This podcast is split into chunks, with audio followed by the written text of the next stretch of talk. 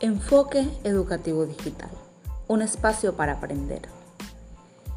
El día de hoy estaremos hablando de archivo y carpeta de Word. Relájense y tomen nota de lo que van a escuchar. ¿Qué es un archivo? En informática se conoce como archivo o fichero a un conjunto organizado de unidades de información bits almacenados en un dispositivo. Se les denomina de esa manera como metáfora a partir de diferentes archivos tradicionales, como lo son de oficina, escritos de papel, ya que estos vendrían a ser un equivalente digital.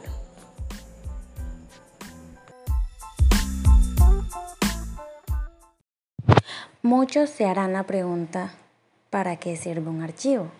Los archivos pueden tener numerosas funciones, desde simplemente contener información de manera ordenada, como lo son los archivos de texto, hasta archivos ejecutables que desencadenan cierta secuencia de acciones y que tienen como resultado una acción concreta. Características generales de un archivo. En general, los archivos de sistema informático son representables, estos archivos suelen tener un nombre máximo de 225 caracteres y están representados por sistemas operativos de interfaz gráfica, como Windows. Por ejemplo, este está determinado por un único directorio. También están los modificables, que este tipo de archivos pueden borrarse, crearse, modificarse y renombrarse a necesidad y voluntad de aquellos que expresan que hayan sido protegidos contra modificaciones, como es el caso de los archivos vitales de un sistema informático, que no deben sufrir cambios, pues éste se desestabilizaría.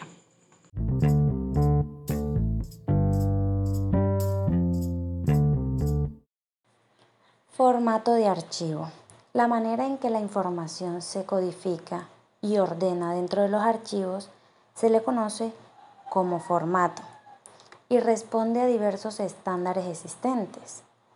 Dependiendo de dichos formatos, habrá compatibilidad o incompatibilidad a la hora de acceder a dicha información, ya que se trata de una forma de distribución que responde a un patrón determinado. Ejemplos de archivos. Los más típicos son Archivos de texto. Estos están identificados con extensiones .doc, .txt, .rtf o .odt. Contienen secuencias de caracteres alfanuméricos dispuestos en secuencias específicas que denominan documentos. También tenemos los archivos ejecutables, que usualmente están en términos de .exe ejecutable en inglés, punto comando o bat o bit. Estos son aquellos que disparan cómo las acciones y cómo se ejecutan en una aplicación o videojuego. También tenemos el archivo de imagen, que estos van apellidados como JPG, .zip o .tif. Normalmente son imágenes cuya información está recompuesta y traduce una imagen o una ilustración fotográfica.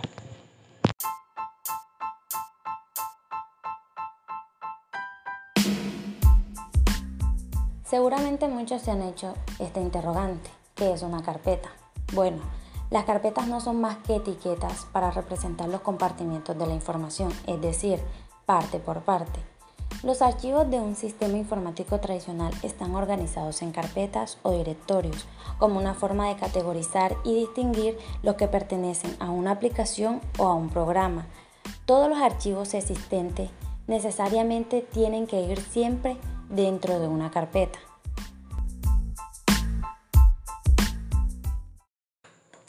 Los archivos y carpetas se organizan jerárquicamente. La mayoría de las computadoras organizan los archivos en las jerarquías llamadas carpetas o directorios. También llamados catálogos. El concepto es el mismo independientemente de la terminología usada. Cada carpeta debe contener un número arbitrario de archivos y también puede contener otras carpetas dentro de ella. Las otras deben contener todavía más archivos y más carpetas, así sucesivamente, construyéndose una estructura en árbol en la que una carpeta raíz, el nombre varía de una computadora a otra. Estas pueden contener cualquier número de niveles en otras carpetas y archivos.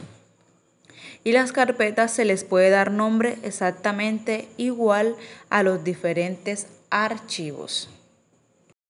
En conclusión, es muy importante que en las escuelas se hable sobre estos tipos de temas porque le permite al estudiante crear carpetas, archivos, enriqueciendo esto su conocimiento, permitiéndoles desarrollar habilidades y destrezas tecnológicas, teniendo en cuenta de que no solamente le favorecerá en eso, sino también en la mejora de su aprendizaje.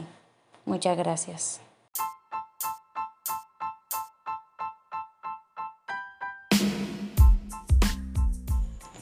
Y hasta aquí llegamos el día de hoy con este capítulo. Esperamos que sea de mucho aporte para ustedes y hayan tomado apuntes para que pongan en práctica lo escuchado. Agradecemos infinitamente que nos prefieran siempre. Ya saben que nos pueden seguir en nuestra página de Instagram como Enfoque Educativo Digital-10 y en Facebook Enfoque Educativo digital. Nos vemos la próxima. Muchísimas gracias y bendiciones.